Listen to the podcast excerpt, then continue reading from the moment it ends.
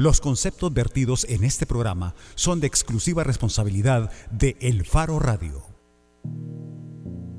tal? Bienvenidos al Faro Radio. Soy Karen Fernández. Inauguramos mes, mes de marzo, y estoy en compañía de Oscar Luna. No, Oscar Luna no está aquí, mentiras.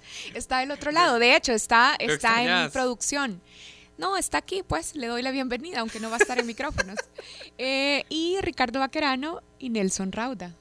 Hola Karen, hola. Hola Ricardo, hola Karen. Hola Oscar. Hola Oscar.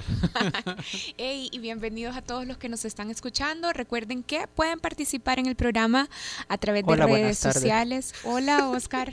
ven, ven que estaba ahí. Sí, sí, está escuchan, la cámara, escuchan que está ahí. Eh, recuerden que pueden llamarnos al 2209-2887 o pueden participar a través de redes sociales en las cuentas del Faro o del Faro Radio. Y si nos quieren ver Mientras estamos grabando este programa, pueden seguir la transmisión de Facebook Live.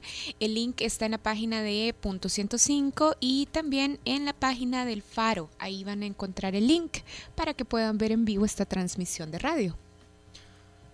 Karen y Nelson, la Secretaría de Cultura ha estado bajo asedio en los últimos días, casi una semana ya de, bombardeo eh, por, dos cosas o desde dos flancos eh, hay disparos hacia la Secretaría de Cultura. No voy a decir quiénes son los malos y quiénes son los buenos, porque eso está por determinarse todavía. Pero por un lado, eh, debido a los trabajos de remodelación en algunos puntos del centro histórico de San Salvador, particularmente la Plaza Libertad, eh, y por el otro, por la muerte del hipopótamo del Zoológico Nacional Gustavito. Sobre esto segundo, eh, resulta que ahora tenemos dos versiones oficiales que aparentemente se contradicen sobre las causas de la muerte del hipopótamo del Zoológico Nacional. Porque la Fiscalía eh, dijo ayer en una especie de conferencia que el hipopótamo murió por hemorragia pulmonar y que no se le detectaron señales de haber sido apuñalado, digamos, es decir, de no, no detectaron señales evidentes de lesiones por arma cortopunzante que es la versión que nos había dado la Secretaría de Cultura desde el inicio.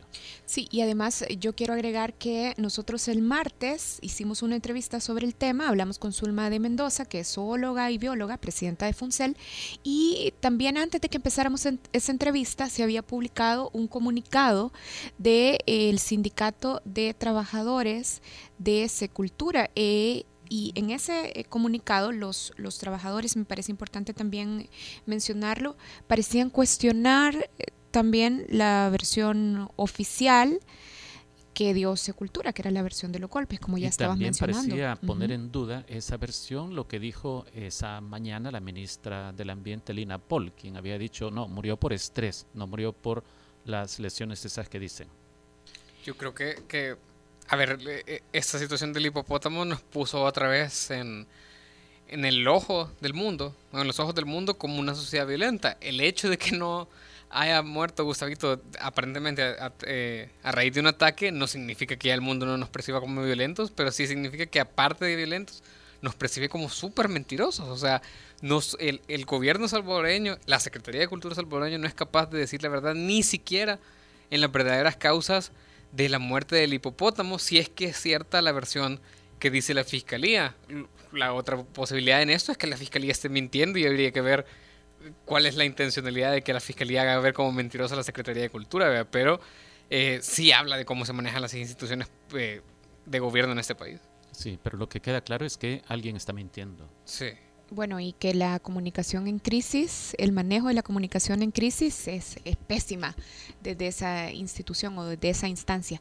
Bueno, y además, además de lo que pasó con el hipopótamo que falleció en el Zoológico Nacional, resulta que eh, también Secultura ha entrado en una disputa con el alcalde de San Salvador, Nayib Bukele. Para ponerlo en contexto, hay que recordar que en el centro histórico de San Salvador, la alcaldía está llevando a cabo la remodelación de plazas públicas. Para esa remodelación hay que tener obviamente permisos de secultura porque son patrimonio y aun cuando los permisos ya habían sido otorgados, Luego, eh, esta semana, la Secretaría de la Cultura emitió una disposición en la que informaba que se iban a eh, tener que detener las remodelaciones de las plazas porque iban a hacer exploraciones de carácter arqueológico. Y eso eh, despertó la molestia del alcalde Nayib Bukele que ayer decía incluso que no iba a permitir de ninguna manera que las obras se detuvieran. Y de hecho dijo que había dado ya instrucciones al CAM para eh, prohibir que entrara cualquier representante de Secultura que quisiera eh, llevar a cabo estas tareas arqueológicas que estaba disponiendo la Secretaría. Y también dijo el alcalde que si Secultura eh, seguía obstinado en esa disposición, incluso podía demandar y dijo que iba a anunciar disposiciones de carácter político o medidas de carácter político. Yo creo que la clave estará en los documentos que muestren si había un convenio previo de entendimiento para que en esta etapa de los trabajos en la Plaza Libertad pudiera intervenir la Secretaría de Cultura. La Secretaría de Cultura lo que está planteando es eso, es que ya teníamos un acuerdo para que en esta etapa nosotros interviniéramos e hiciéramos la excavación arqueológica. Pero la alcaldía de San Salvador dice que no, no, no, esto tiene que continuar, el trabajo de remodelación tiene que continuar y no hay tiempo para eso. Y aparte, creo que es sintomático ya eh, la actitud de, de, confrontación del alcalde de San Salvador, Nayib Bukele, con el gobierno de su partido, del FMLN, con Secultura. O sea, no hay, eh, yo creo que Nayib ha hecho un gran esfuerzo desde el punto de vista de la comunicación para, para preparar, creo yo, para preparar a sus votantes y a la audiencia, digamos, a este momento que es cuando ya se, o por lo menos mi, mi, opinión es que se avecina esa ruptura del frente con Nayib Bukele. Eh, porque no solamente es este episodio, o sea, no, no, no, es, no es, digamos, este enfrentamiento por las plazas lo primero que ha pasado, sino que además eh, tenemos que recordar aquella, eh, el tema del fiscal general Luis Martínez, cuando se también le, Nayib básicamente le exigió al frente que no diera sus votos.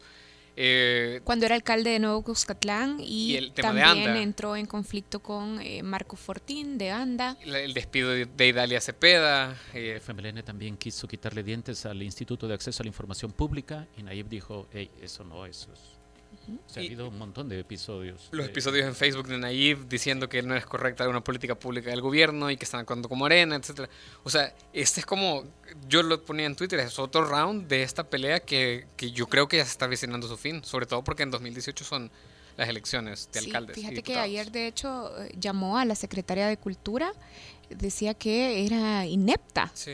Eh, y bueno, ayer decía, bueno, les doy 24 horas para que se retracten. De lo contrario, hoy va, había dicho que iba a anunciar acciones de carácter político. Yo, yo creo que tiene que ver con eso, con las ambiciones políticas del alcalde de San Salvador. Miren, a mí sí lo que me pareció fue excesivo porque vi una, vi una fotografía que tuiteó la cuenta de la alcaldía, del gobierno de San Salvador, y a mí me sorprendió de verdad a los ver a los agentes del CAM armados eh, y además vestidos como si fueran agentes de la humo. Sí, vi por ahí un titular, no recuerdo de qué medio, que decían, eh, Nayib eh, militariza la Plaza Libertad. Bueno, y con esto vamos a hacer eh, una pausa. Yo quería comentar rápido antes de la pausa algo de Trump. Ayer dio su discurso en el Congreso, fíjense, y había como mucho, no sé, habían como reacciones encontradas, pero por un lado habían quienes decían de que el discurso había tenido un tono eh, bastante optimista, bastante, digamos, conciliador, intentando llamar a la construcción de un país unido y él asumiendo la responsabilidad y el liderazgo de hacerlo pero por otro lado, volvió a insistir en el asunto de, del muro y de las políticas de persecución a los inmigrantes. Y también creo que es importante poner sobre la mesa lo que está pasando con el Procurador General eh, de los Estados Unidos. Fiscal. Procurador General. Fiscal. Jeff, Sessions. Sí, exactamente. Y lo que pasa es que este señor ha sido acusado, está siendo señalado por reunirse con el embajador ruso antes de haber asumido el cargo, o sea, durante el periodo de campaña. Él ha dicho que no, que no hubo esas reuniones, pero lo último que yo vi es que hubo llamadas telefónicas y entonces por eso él puede estar diciendo, no, no, no, yo no, no, no me reuní con él, pero hubo conversaciones telefónicas al parecer. Y los demócratas en el Congreso están pidiendo su cabeza. Si se comprueba, sería el segundo funcionario, si el proceso avanza, sería el segundo funcionario de la administración Trump que pierde su puesto por estos señalamientos de eh, reunirse con el embajador Solo se siguen acumulando señales de que eh, Moscú conquistó Washington con el triunfo de Donald Trump. Sí, con injerencia durante la campaña. Bueno, con eso hacemos una pausa. Recuerden, si quieren participar, pueden hacerlo a través de nuestras redes sociales y nos pueden escribir directamente a la cuenta de El Faro Radio. Cuando regresemos, vamos a hablar con Rolando Alvarenga, el vicepresidente de Ideología de Arena. ¿Y de qué vamos a hablar, eh, Ricardo? pues mira, yo me atrevo a decir de lo que algunos periodistas vemos como unas llamas porque eh, ahí está ardiendo un poco el partido ante nuestros ojos y queremos entender qué está sucediendo. Así que por eso hoy traemos al segundo al mando en el organigrama del Partido Arena. Con eso regresamos. El Faro Radio. Hablemos de lo que no se habla. Estamos en punto 105.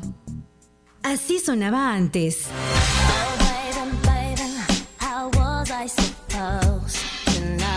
Suena hoy.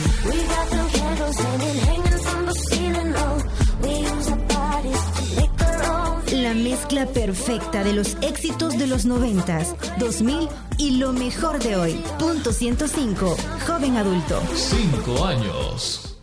Todos los sábados, agrégale un plus a tu fin de semana y disfruta de los tracks del momento. Evelyn Álvarez te los presenta todos del 20 al 1 en Plus 20, el conteo musical de la semana con los éxitos favoritos. Plus 20, todos los sábados de 10 de la mañana a 12 del mediodía por punto 105. Así sonaba antes.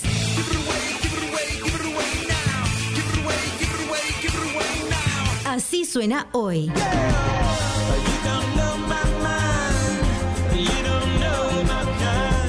La mezcla perfecta de los éxitos de los 90, 2000 y lo mejor de hoy. Punto 105. Joven adulto. Cinco años. La portada en el Faro Radio. Estamos eh, de regreso en el Faro Radio, como lo decíamos antes de irnos a la pausa. Hoy queremos hablar con el vicepresidente de Ideología de Arena. Está con nosotros ya Rolando Alvarenga. Gracias por acompañarnos en el Faro Radio. Bueno, muchísimas gracias y siempre será un gusto atender esta invitación. Bueno, Arena hizo ayer la convocatoria oficial a elecciones internas. De este proceso van a resultar electos los candidatos a alcaldes y diputados para las elecciones del próximo año, del 2018. Y es por eso que eh, lo primero que queremos poner sobre la mesa son las reglas que está siguiendo el partido para ese proceso de elección interna. ¿Podría describirnos el proceso concentrándonos, vamos a ver, en quiénes serán candidatos a diputados? Bueno, mire, la verdad es que es, un, es algo relativamente novedoso, así como fue la, la elección del, del COEN actual, que fue a través de una elección secreta y toda la estructura del partido. Eh, y, teniendo pues una base de, afiliación. Muy similar va a ser esto. Eh, la, base entiendo que ha ido creciendo y, en este caso estamos hablando que en cada departamento eh, va a haber votaciones en las cuales se va a elegir a los que quieren como candidatos a alcaldes y candidatos a, diputados. Eh, es un proceso en el cual todos estamos aprendiendo.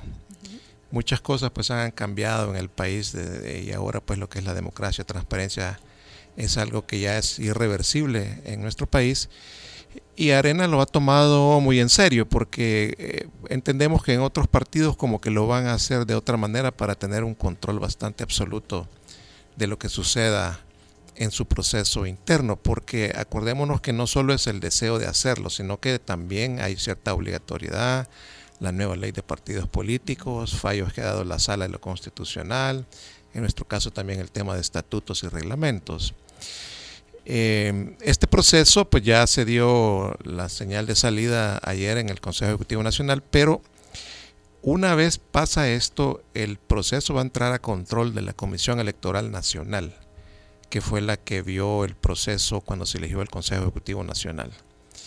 Eh, ayer también fue juramentada. Ayer fueron juramentados dos de los miembros, porque la, la, comisión anterior todavía es válida, pero hay dos miembros que la habían dejado. Una es Jorge Girola, porque ya no vive en el país, y la otra, no me acuerdo quién, que renunció.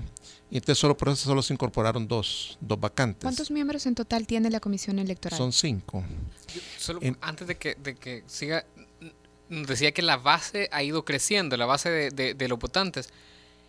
Eh, en qué términos o cómo ha ido creciendo, porque yo me acuerdo, por ejemplo, que para la elección del, del COENA eh, había varias figuras políticas, los diputados suplentes, que, que, decían que no estaban acreditados para votar. Es que la verdad es que eh, se abrió una base nueva en aquel entonces, porque afiliados uno puede, gente que sale con un carnet de, de hace 15 años, 20 años, y obviamente han estado en el partido. Pero al abrirse una base nueva, yo creo que mucha gente no lo tomó con la seriedad, porque se les decía, se mandaban los formularios, y, eso sucedió incluso en la Asamblea Legislativa, ¿verdad? Y la gente sí, ahí lo voy a llenar. No había aquella eh, certeza que eso iba a tener un efecto tan importante porque iba a ser para elegir, elegir a, las nuevas autoridades. Al final sí hubo una carrera, pero también había un plazo en el cual ya estaba cerrado y, y alguna gente ya no se pudo inscribir y otros casos que quedaron en la duda qué es lo que pasó, porque hubo gente que sacó su ficha, que sí había sido afiliado allá en algún departamento y después no apareció en, el listado. Eso se estaba haciendo a través de las directivas eh, departamentales. Ahora son las directivas departamentales, están los sectores involucrados. Eh, y el proceso de afiliación es relativamente sencillo creo que tal vez un, eh, yo no diría que un error, pero como es algo nuevo en aquel momento, es que debería haberse empezado solo con la estructura, es decir, haber ido donde cada, porque también no solo con diputados suplentes, nos pasó en algunos departamentos que un alcalde llegaba y no, no estaba en la base.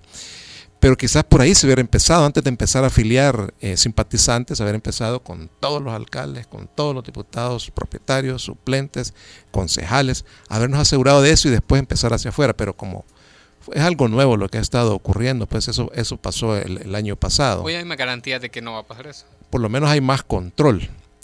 Y luego también hay había problemas de que... Eh, como se llena un formulario, entonces se, llenaban los, los, datos en el registro de afiliación y de repente el DUI no, no cuadraba con el que hay en el Registro Nacional de Personas Naturales, entonces esa inscripción se detenía a controlar a esa persona y a veces eh, uno piensa, eh, no, pues sí, son poquitos, pero si de 100 le salen 12 así, ya es un problema que hay que solucionar para esas 12 personas que en su mente ya se, ya se inscribieron, pero el DUI no pega, se equivocaron al poner el número, cualquier detallito y complica todo. Podemos volver eh, nuevamente al asunto del proceso. Nos decía que entonces cada departamento va a elegir a sus candidatos a, diputados. Por ejemplo, en el caso de San Salvador se van a elegir a 24 candidatos a diputados. Correcto.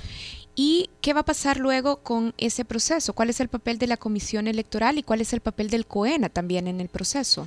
Mire, eh, lo que pasa es que los estatutos son bien claros. El COENA es el órgano ejecutivo del partido. Eh, pero la CEN es la que va a controlar el proceso electoral en cuanto a los requisitos que tienen que reunir los candidatos. Eh, para, ponerlo sencillo, es como, como el rol que tiene el, Consejo Central, el, Tribunal Supremo, Electoral, perdón, que maneja las elecciones a nivel nacional. No las maneja ni el órgano ejecutivo ni la asamblea, no que es un órgano aparte. Esa es una pequeña símil como para tratar de, de, definirlo. Es decir, que cuando un precandidato quiere inscribirse en el proceso, tiene que ir a la comisión electoral. Lo que pasa es que eh, el proceso se abre ahorita, la inscripción de candidatos posiblemente va a ser en mayo y el proceso ya de las propias elecciones va a ser en julio. Entonces, eh, la primera fase, que no sé exactamente cuándo va a comenzar, es cuando se le va a dar a, a los, a los probables candidatos eh, la documentación que van a tener que presentar para que sepan qué es lo que hay que presentar. Hay requisitos que cumplir, algunos son eminentemente constitucionales, pues, o, la ley, la ley electoral, y otros son nuestros, como ser miembro del partido, eh, tener afinidad o, compartir los principios de arena, eh, vocación de servicio. Por ejemplo, ¿quién mide los, los principios de arena? Bueno, eh, un requisito que es nuevo es que todos tienen que haber tomado algún tipo de programa de formación política, que es el que se da en, el Infop. Eh, y eso eh, van a tener que hacerlo todos los aspirantes. Eso comienza el día de mañana. Ya comienza en la zona occidental, Santana, Sonsonate y Aguachapán. El evento será en, en, en Santana y son dos días de capacitación. ¿Y, eh, para, solo para que tengan un parámetro del entusiasmo que se está generando, que ojalá que sea para bien, es que para los candidatos, que allá son muy pocos, pues relativamente, las alcaldías y además, eh, en el caso de los diputados, son dos o tres en Santana, eh, dos en Aguachapán, son pocos los candidatos pero ya hay más de, el número que me informaron antes, antes de venir, ya andan arriba de 100 los que ya se inscribieron para, para iniciar ese curso mañana. Dura dos días e incluso ha, habido que, ellos han tenido que cancelar parte del costo del curso. Rolando, usted como vicepresidente de ideología, ¿nos puede detallar qué son estos? En, dos días no se puede dar, digamos, un, un contenido muy amplio, pero ¿cuáles son estos mínimos que Arena considera que sus candidatos deben de conocer y que se les van a dar en estos dos días? Bueno, eh, arranca con conocer lo que es Arena, la estructura orgánica del partido. Después hay una charla de por qué soy arenero y ahí entran muchos los, los principios. Se les da también una charla sobre lo que es la teoría del Estado, eh, lo que es el Estado de Derecho, la institucionalidad, la seguridad jurídica, eh, se les da también, ahora vamos a incorporar algo nuevo, eh, va a ser probidad y transparencia, creo que eso va a ser muy importante, especialmente los que van de candidatos a, alcalde. Eh, también se les explica qué es la ideología, qué es la política. es decir, si ustedes ven hay una gama de cosas que, que, dos días es hasta muy corto el espacio, pero tampoco es una maestría, ¿verdad? Pero, pero es importante en todos lados, no, no solo en los departamentos, incluso en San Salvador, eh, que alguien, eh, y, son conocimientos básicos de áreas que no todos la tienen, porque alguien tiene la vocación de servicio, pero es médico o ingeniero, y entonces eh, él no tiene una idea realmente qué es la ideología o qué es la política. ¿Ese curso será el único requisito para constatar que se comparten los principios del partido? Bueno, mire, constatar que los principios se comparten siempre va a ser difícil, ¿verdad? Porque ya hemos visto hasta eh, diputados electos en la Asamblea que en determinado momento dejaron el, partido, ¿verdad? Obviamente por, por otros motivos, e incluso gente que había estado desde la juventud. Pero se hace mucho énfasis en el credo nacionalista que, que, que implica, y como es sencillo, que implica que todos nosotros creemos en Dios, creemos en la familia, creemos en la libertad de empresa, creemos en el trabajo como generador de, riqueza. Creemos en la familia, el modelo tradicional. Son principios que vienen desde 1981. Es decir, ese no, no es un tema que nosotros vamos a poner en discusión porque son principios desde los que surgió el partido. ¿verdad? Eh, y, creemos en, el tipo de gobierno republicano, democrático y representativo, creemos que el poder emana del pueblo. Es decir, son una serie de principios bien establecidos. ¿Y quién decide si el precandidato cumple con esos principios para que pueda continuar en el proceso? Bueno, eso es, eh, eh, eventualmente van a tener que presentar una solicitud que va a tener que ser ante la CEN, y entonces los miembros de la CEN estudian y deciden. No, va a tener que revisar si se cumplen los requisitos. Antes de eso tendrá que hacerse evaluaciones, ¿verdad? Eh, pero, pero, por ejemplo, ahí tiene que la certificación del Infop que hizo el curso.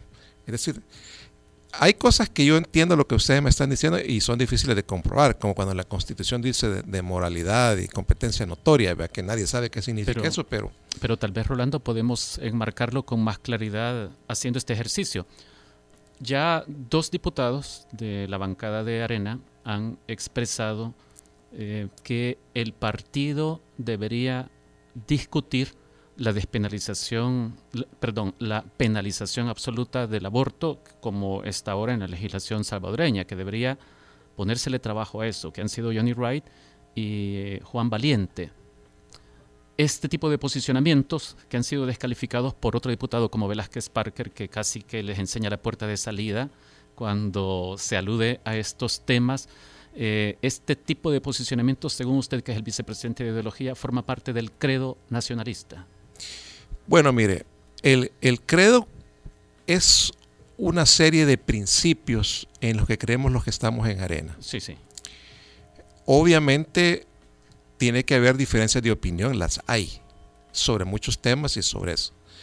Pero una cosa son las posiciones oficiales del partido.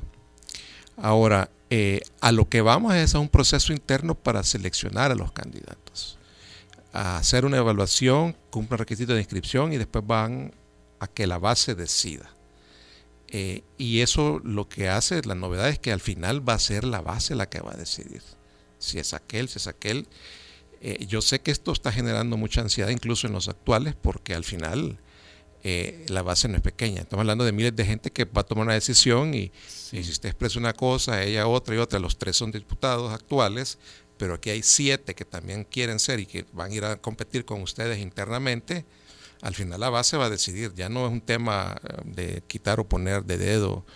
Eh, así es que... Pero lo que tenemos nosotros, lo que hemos recogido en las últimas semanas son voces de que se expresan en son opiniones son opiniones personales de que por ejemplo cuando un legislador decide no seguir la directriz del partido o de la bancada de votar de tal forma en la asamblea legislativa eso debería contar como una infracción y por lo tanto que, quede como una falta disciplinaria que además, que es la otra cosa que están planteando ahí adentro, sobre todo en el ámbito de los diputados, que sea una causal por acumulación para que alguien no pueda aspirar a un cargo de diputado o a la reelección. Hasta dónde están planteando eso no sé, porque lo que sí estamos claros nosotros es que vamos a trabajar con la institucionalidad. Es decir, se acabó el hecho que el COE no, ya, sino que si alguien comete algo que se considera una falta, se va a pasar al tribunal de primera instancia y el de ética. Allá decidirán. Y allá, va a ser un, allá va a ser un proceso que se tiene que, hacer. pero, pero, la falta, ¿dónde está la lista de estas faltas? Eh, ahora que el Lo que pasa es que en el grupo parlamentario hay un reglamento interno. ¿Está vigente ese reglamento? Entiendo que sí, que ya la comisión política le dio, le dio el visto bueno. Que, que, que todo lo que ha pasado sin, sin, sin, el reglamento interno, pues es otra cosa. Pero eh, acordémonos que mm, hay decisiones de políticas públicas y hay decisiones de conciencia. Pero uno no puede decir en, en, en un préstamo, ¿verdad? Eh, es mi conciencia, porque se prestan muchas interpretaciones. ¿Qué es conciencia entonces? Cuando hablan de... cuando se habla de temas en los que de verdad la bancada tiene, por ejemplo, me recuerdo cuando se dio el tema de la pena de muerte, había uno, yo no creo en ello, sí, bueno, cada quien. Entonces, veamos, porque cuando el diputado Johnny Wright dijo el que vote por la reelección de Luis Martínez como fiscal general es un corrupto, ¿eso es un asunto de conciencia o solo de una convicción? Esa es una opinión, convicción que él, que él hizo eh, personal y la hizo pública, ¿verdad? Eh, y ese tipo de conductas, eh, ¿usted cómo la valora como vicepresidente de ideología? ¿Eso está rompiendo con los principios partidarios? Yo creo que lo más adecuado siempre es, eh, porque en Arena no hay, hay mucha libertad de expresión interna. Y ahí nos hablamos muchas cosas. Lo que pasa es que somos un grupo parlamentario. Es decir, deberíamos de tratar de tomar decisiones como bloque. Eso es lógico, ¿verdad? ahora, con estos procesos nuevos, al final no tenemos ni idea quiénes van a entrar de candidatos. O sea, puede venir gente que, que, tenga más afinidad con esto, otros que no. Eh, es, son los vaivenes de la democracia. Rolando, pero Arena está dispuesto, por ejemplo, a que en este proceso, como usted nos decía al principio, que no tienen mayor control, digamos, de cómo va a resultar eso. O sea, Arena está dispuesto a terminar con una bancada de 30, 35 Johnny no, No, no, no, no es que no es que no tengamos control en el sentido. Estamos diciendo que el COENA ya no tiene aquel control de decidir qué hacer. Por eso puede que la base elija un montón de diputados que voten como Johnny Wright o que voten como Carla Hernández. Ese es un tema que la, que la base habrá que ver. pero también habrá que ver quiénes son los que se postulan, ¿verdad? Eso es una realidad también. Ahora, eh, como, como ustedes no han estado en, en, eventos nuestros, la base es bien conservadora. O sea, uno cuando va al interior del país y está con la base, oye opiniones que uno tiene que ser el, el, el ¿cómo se llama? El, que modera el tema y dice, no, miren, espérense, cálmense, la cosa no es así.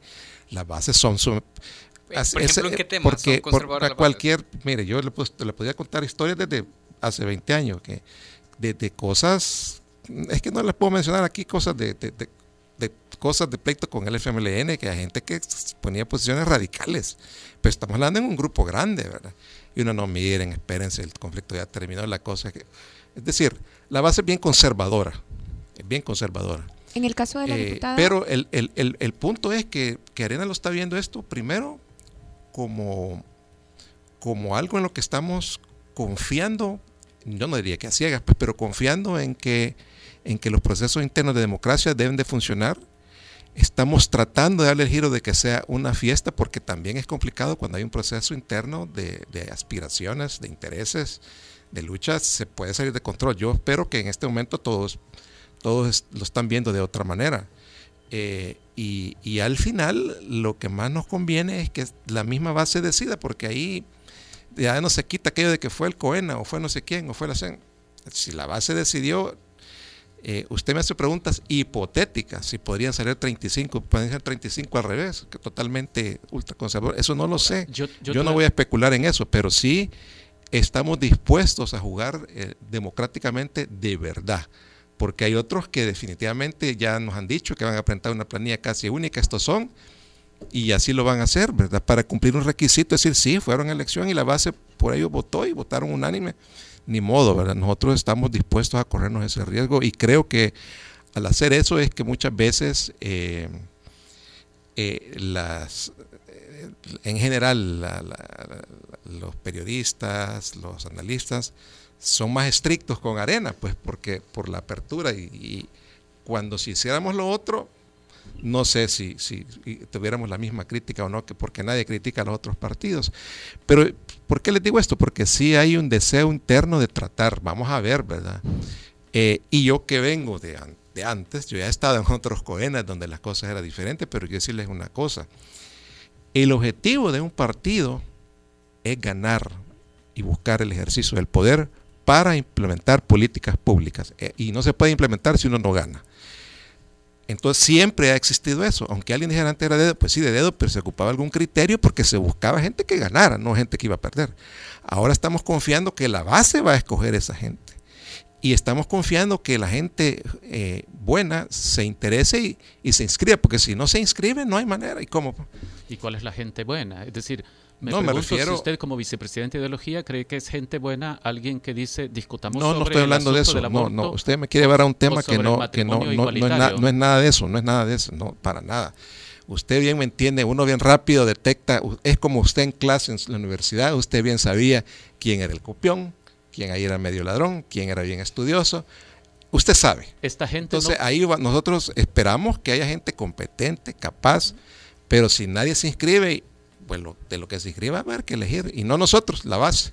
Personas como Juan Valiente o Carl Hernández o tienen todo el derecho, yo no, tienen todo el derecho, tienen todo el derecho. Yo no les veo ahorita ningún, ahorita no les veo nada que no corren el riesgo de ahorita, hoy este día yo no del partido lo filtre más allá de la expresión de las bases de Ahorita pensaría yo que no, ahorita porque yo no he sabido nada, así que ahora opiniones diversas sí hay. Eso estoy seguro. Yo estoy seguro que gente en la misma base ha de criticar no solo a ellos, a otros diputados y fuertemente que porque hicieron esto, porque no, te, te quiten. Eso es. En el caso de la diputada Carla Hernández y otras dos diputadas más que hicieron un voto de conciencia y no votaron para aprobar financiamiento al gobierno, contradiciendo la orden del COENA, ¿usted cree que ellas debieron haber sido sancionadas? Mire, no fue orden, no fue orden. Yo creo que, yo creo que esas cosas creo que, hay que el acuerdo o la indicación. Claro, porque se discutió en la fracción, se habló en la fracción, eh, se dijo, se explicó a la saciedad, ¿verdad? Eh, y, en ese momento creo que no había reglamento. Eh, yo platiqué con una de ellas bastante, bastante antes. Eh, y, simplemente es cuando hay un convencimiento de algo, por el motivo que sea, porque los motivos siempre pueden variar. Lo único es que de alguna manera se puede ir rompiendo la unidad de la bancada. Eso es lo único que lo que uno cree que es importante mantener. porque creemos en los mismos principios. Y por hacer voto diferenciado podrían ser sancionados. Oye, eso ya pasó y eso no eso a estas alturas ya no. Eso tendría que haber sido en el momento. Pero si un diputado en el futuro, digamos, vota diferente Ahí vamos a, ver en el futuro, como usted dice. pero está abierta la posibilidad a que sea sancionado. ¿Perdón? ¿Qué dice el reglamento acerca del, voto disidente? Eh, no habla del voto disidente, no lo recuerdo exactamente, porque es el reglamento de la bancada, eh, pero sí está buscando que, que todos puedan discutir cualquier tema y tratar de unificar para que se vote junto. Acuérdese que también hay un problema eh, que, hay que, hay que, verlo también. Eh, es cierto que hay un voto por cara, pero ninguno lo lograría si no va con esa bandera. Eso es una realidad. El peso de la bandera es por el partido. Entonces es complicado decir, hay X número de diputados de tal partido, más otro, otro partido, a ver si se puede hacer un acuerdo para tal cosa. Si después resulta, no, pues si se eligieron 35, pero solo 30 van a apoyar esto. Entonces también lleva una complicación. Eh, yo no estoy diciendo si está bueno o malo, solo estoy planteando. O sea, por eso les digo, yo creo que al final es, es importante eh, que la bancada comparta eh, los principios. Y para mí es lo más fundamental. Es que parte de eso, o sea, ya es irrelevante el chaleco, la marcha, la cachucha, eso solo le da sentido de pertenencia, nada más. Pero si alguien no comparte principios, ese es bien fácil y ya nos pasó en el pasado, ¿verdad? Que de repente solo se lo quitaban, se ponían otro, había un montón de rumores y, y, y, ya pues, pero cuando hay principios es un poquito más difícil, ¿verdad? ¿A qué me refiero yo? Ahorita porque estoy en el Cuena, pero si yo no estuviera, si yo hubiera dejado la vida política, yo no comparto los principios de este gobierno. Entonces, que a mí me hubiera dicho, aunque me dijera, y conozco muy bien al Salvador Sánchez Serén, con él le he platicado muchas veces antes, aunque él me llamara y me diga, mira, no quieres ser ministro, fíjate. No, porque no comparto los principios. No es un tema de, de, un cargo o de lo que me den o no me dan. No, eso es un tema. Eso es lo que tenemos que lograr. Y eso, eh, de alguna manera, nos, nos, ha ido fallando un poco. ¿verdad? Ahora, la, la CEN, solo para como ir cerrando eso. La CEN, si yo vengo y presento mi candidatura a Arena y yo presento mi, mi, mi adenda, mi, mi, set de papeles completo, ¿tienen algún proceso subjetivo para medir los principios más allá de que yo participé en aquel curso? O, o, simplemente se basa a que cumpla con la documentación y esté en regla? Mire, obviamente tendría que haber una evaluación anterior, que esa posiblemente no va a ser la CEN, pero eso es, eh, eso tiene que ver porque es complicado, por ejemplo, eh, alguien que reunía todos los requisitos, por decirlo así, estamos hablando antes de presentarlo a la CEN, pero es un reconocido narcotraficante, sería un poquito complicado, aunque no hay proceso en contra, ¿verdad? Yo, yo ¿Cómo hacemos? Algo habría que hacer. O alguien que dejó el partido, se puso otro chaleco, nos gritó lo que quiere y ahora parece regreso habría que evaluarlo. Esas son cosas que hay que evaluar. Esas ¿Y, eso, son cosas, y, eso es el COEN quien habría eso, eso, esa ah, decisión? eso creo que van a ser diferentes comisiones que se van a nombrar. Eso todavía no se ha definido cómo se va a hacer. Pero eso eh, eh, hay que hacerlo porque también ahí hay, hay cosas que, que... Pero tiene que tener también una base bien sustentada, porque acuérdese que hoy sí alguien podría decir, ah, a mí me quitaron, voy a poner un recurso y lo puede hacer. A menos que se le quitó por esto y esto, o, no se permitió por esto y esto, algo que tenga un, y se le dio la oportunidad de esto, porque ahorita hay que cuidarse mucho en el tema, en el tema legal, ¿verdad? Por eso es que lo hemos manejado así, de ir en las diferentes instancias y dejando al Cuena nada más como el, Claro, existe el resabio antiguo, yo no, no, lo puedo negar, que gente que se le acerca a uno, eh, mira, fíjate que yo estoy pensando tirarme, pero me vas a apoyar, y que fíjate, y por más que uno le diga, no, pero es que mira, la CEN, no, pues sí, pero vos sos Coena. Y el Coena al final, man, no, hombre, cuesta a la gente entender que las cosas han ido cambiando, Arena se ha ido adaptando, pues, eh, eh, pero, y, pero es que el reglamento, ah, pues entonces ustedes cámbienlo. ¿Quién elige a los miembros de la CEN? Y las cosas esas las hace la Comisión Política. ¿Quién elige a los, a los miembros de la Comisión Electoral Nacional? ¿Perdón? ¿Quién elige y cómo elige a los miembros de la Comisión Electoral Nacional? Los eligieron el año pasado para... Eh, creo que es el COENA. Creo que es el COENA. Por ejemplo, estos dos miembros que se juramentaron. No, recuerdo si fue en conjunto con la. Ah, no, es, es COENA en conjunto con la Comisión Política, ya me acordé. Entre los dos tienen que estar totalmente de acuerdo, eh, porque si hay desavenencias no se pueden juramentar. Rolando, ¿usted qué le responde a los diputados que dicen que el reglamento que se les quiere aplicar viola la Constitución porque se quiere saltar aquella disposición constitucional que dice que los legisladores salvadoreños no están ligados por ningún mandato imperativo. Ellos dicen, eso claramente eh, viola ese artículo de la Constitución cuando nos dicen, hey, no pueden eh, expresarse votando de forma disidente, porque eh, si no van a tener consecuencias. Fíjese que lo que pasa es que eso choca con la teoría de la representatividad. Se lo pongo de esta manera. Si yo soy su representante y voy a ir a una asamblea allá afuera, y usted me dice, mira, aquí en la radio quieren hacer tal cosa, en eso decir que, que sí, en lo otro decir que no. Yo tengo que hacer lo que usted me dijo porque soy su representante. El, el mandato, sí. Entonces, ahí sí tiene un mandato. No pueden decir, ya estando allá, no, yo me pero yo aquí hago lo que me ronque la gana. Momentito, usted es un representante. O sea, ojo. Pero eso es suponer que el partido sí cumple el mandato. No, no, estoy hablando del partido, estoy hablando, pero le digo ese ejemplo para que me entienda el punto. No, no, no, pero. Ahora, ahora le voy a ampliar. Entonces, ¿qué es lo que sucede aquí? Que esa representación no está clara. Y le pongo un ejemplo. Si usted es diputado de San Salvador, ¿a quién representa? Si son 19 municipios.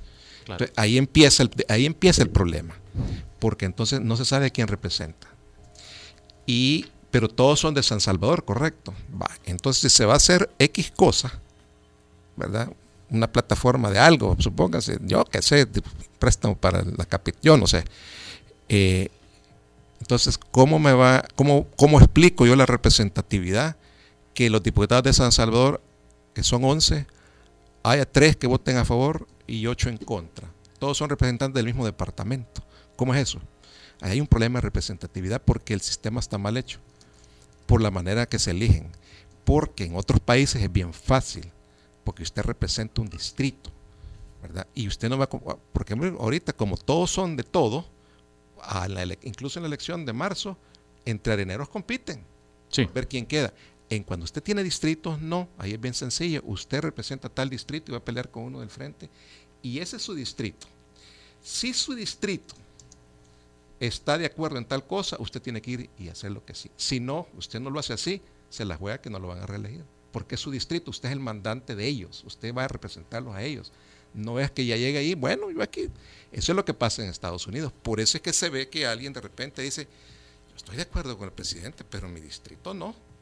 Y, si yo voto eh, con el presidente, me juego mi reelección y además yo lo represento a ellos. Ahí es donde va este el voto diferenciado, que entonces ese vota, aunque es demócrata, no vota con el republicano o al revés.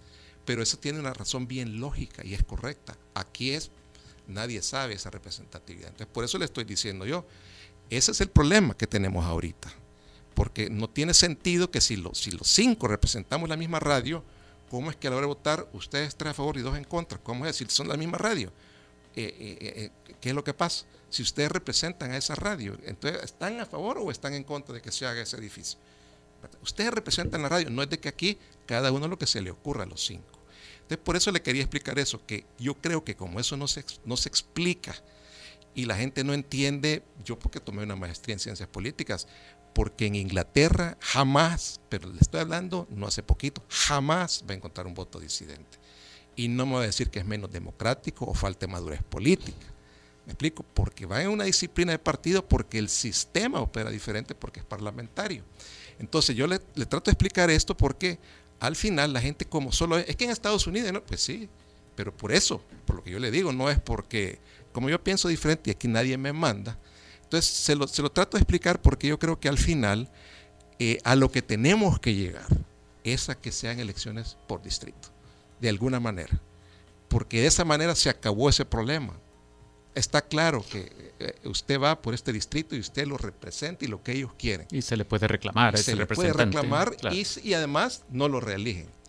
Pero en Estados Unidos hay, momentos que se juegan el chivazo y se lo juega con, con, con, conozco casos en que este fulano dice, bueno, ni modo, presidente, yo lo voy a acompañar, pero yo voy a quedar bien mal en mi distrito. y ahí viene la negociación. Va, entonces decirles que el otro año se va a hacer tal obra, no sé qué cosa, en tu distrito y que tú la vas a hacer. Así, juega la política en Estados Unidos, no siendo aquí. Aquí puedes hacer cosas iguales, o, pero, pero porque así es la política. Entonces ya él puede votar en contra o a favor de su partido, pero le va a llevar algo a su distrito. Entonces, eso va a tener este problema permanente mientras no lleguemos a esa madurez de hacerlo así, porque ahí la teoría y la representación es la que aquí eh, está en el aire. ¿Cómo me va a decir usted que los 11 representan a San Salvador y los 11 votan cada quien a como quiere? Y aparte, cuando le pregunta a uno, ¿y usted quién representa? Si son 19 municipios. Pues sí, pero ¿cuál es la posición? ¿A quién representa?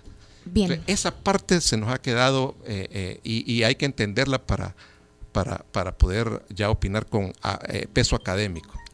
Bien, bueno, se nos acabó el tiempo. Gracias, Rolando, por habernos acompañado. Gracias también a los que estaban comentando en redes sociales. Carlos Cubías, por ejemplo, decía, solo les pedimos a los que manejan arena oficial bueno, a usted, Rolando, que es vicepresidente de ideología, dice que no defrauden a sus votantes, que ya están hartos de corrupción y también hay otro mensaje a través de redes sociales, eh, un poco eh, rescatando algo que usted decía de la importancia de elegir a la gente buena. Eh, la cuenta Raúl Riva dice, bueno, pero es la argolla la que decide, hablando sobre la entrevista. Bueno, gracias Rolando por habernos acompañado y nosotros hacemos una pausa, ya regresamos en el Faro Radio. Muchas gracias. El Faro Radio. Hablemos de lo que no se habla. Estamos en punto 105. Así sonaba antes.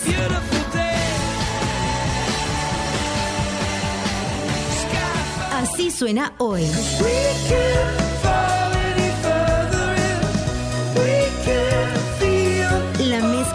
Perfecta de los éxitos de los 90, 2000 y lo mejor de hoy. Punto 105, joven adulto. Cinco años. Al cierre es noticias, reportes de tráfico, entrevistas, música, salud, tecnología y más. Al cierre, tu revista informativa de la tarde. Escúchala de lunes a viernes de 5.30 a 7 de la noche en las voces de Marielo Saquino y Mario Pacheco, solo aquí en punto 105. Así sonaba antes.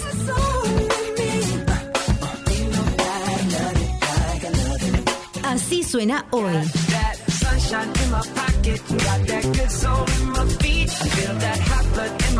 La mezcla perfecta de los éxitos de los 90, 2000 y lo mejor de hoy. Punto 105, joven adulto. Cinco años.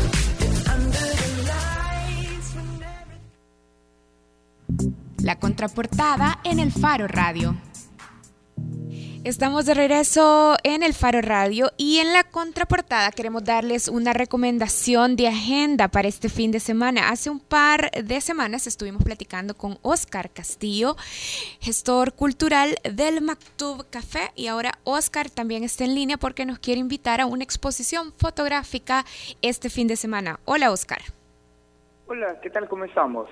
Bien, Oscar, mira, cuando te fuiste hace dos semanas de aquí, te fuiste con el compromiso de invitarnos a los eventos del Mactu Café en el centro histórico. Así es que, cumpliendo a esa promesa, ahora nos vas a invitar a esta exposición fotográfica de un fotógrafo, valga la la redundancia, un fotógrafo italiano que ha hecho una documentación en Jamaica y la exposición se llama One Love Only. ¿Puedes hablarnos un poquito más?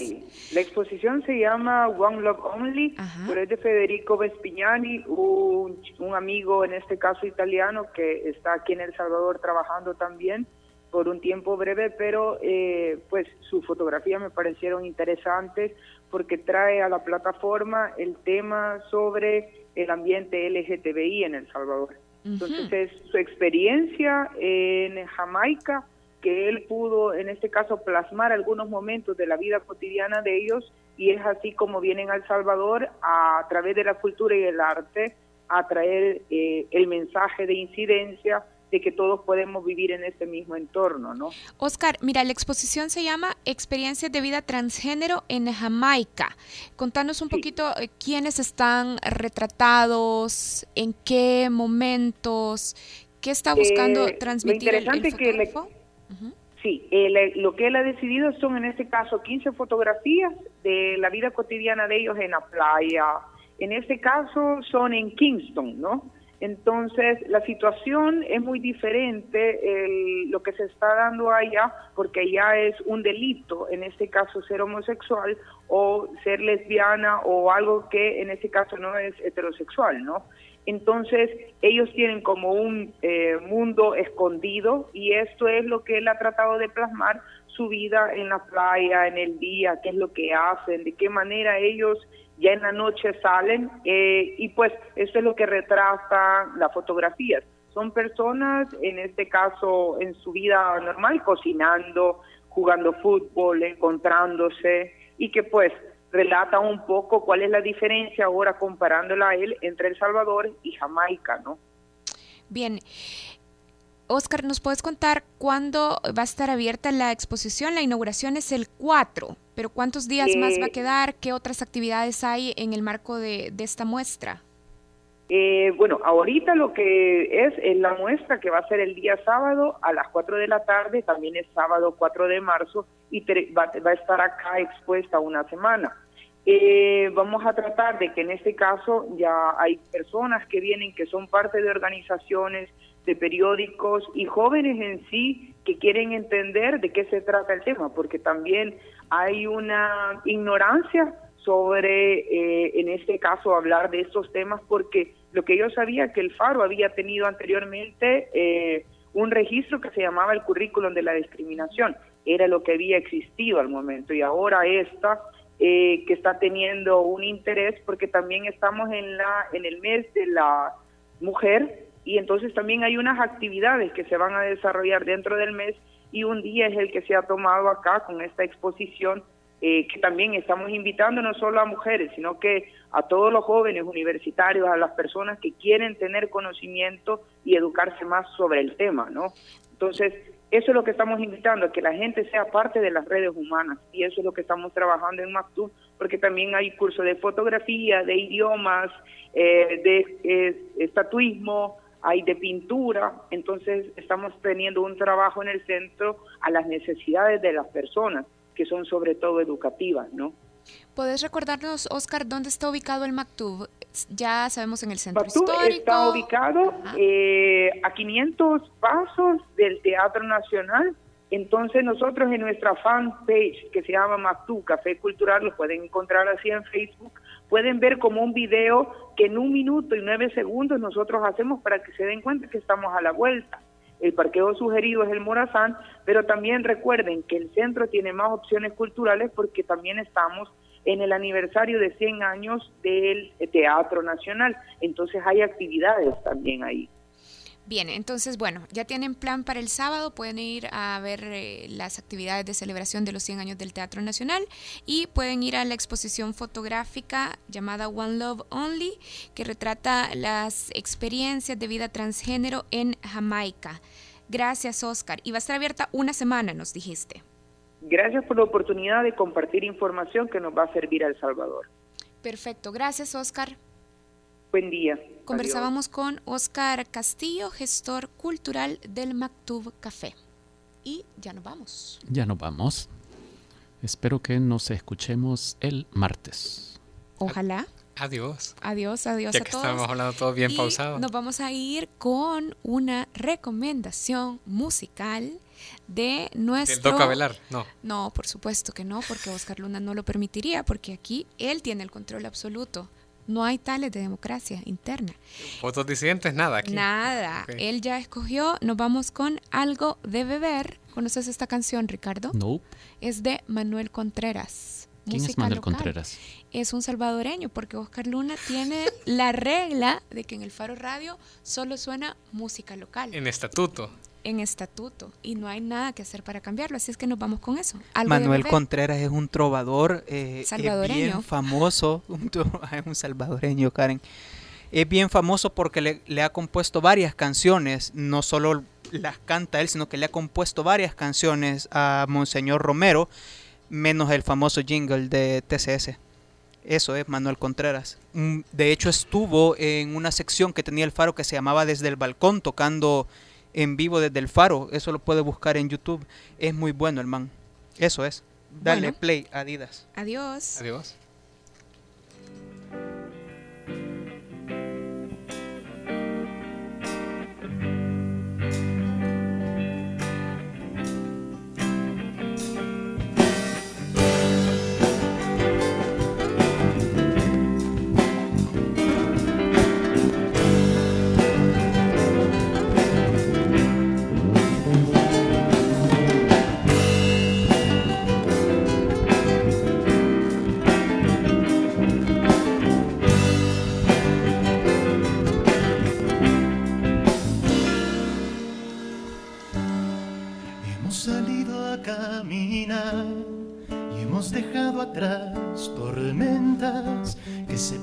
En su propia oscuridad. Es esa luz que hay en tus ojos que no nos deja desfallecer. Que no descansa ni duerme, que ni en las noches se pierde. Noche sabe a soledad cuando tus versos se acompañan con un canto de gorrión. No quiero más verte llorar, que me desarma el corazón. Ni descanso ni duermo, pero en las noches me pierdo. No quiero cantarle a la luna si no escuchas tú. Voy a pintar de azul toda la oscuridad teñiré de canciones tu triste amanecer, todo te lo daré en mi voz, en mi pecho, en mis manos y en mi corazón, la lluvia guardaré para que alguna vez, cuando tus labios soliciten algo de beber, un beso te daré, para aliviar toda tu voz.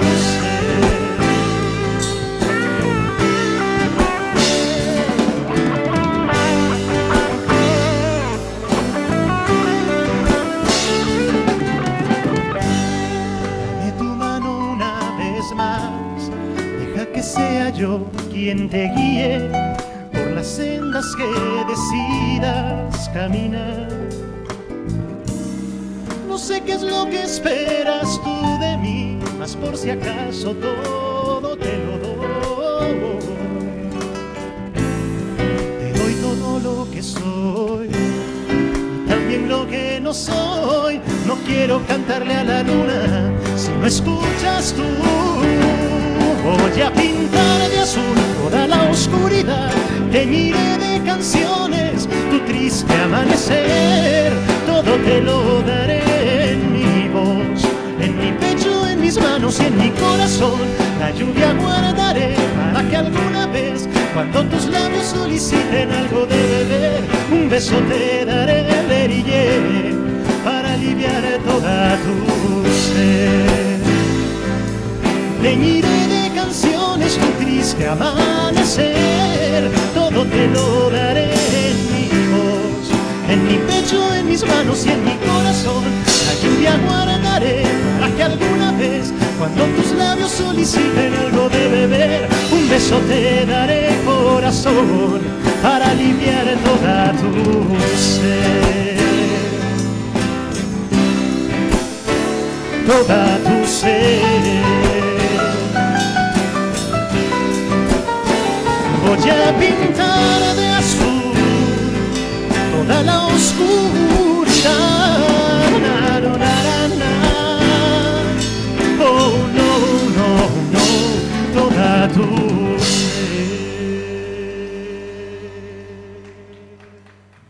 El Faro Radio. Hablemos de lo que no se habla. Escúchanos martes y jueves a la una de la tarde en punto 105.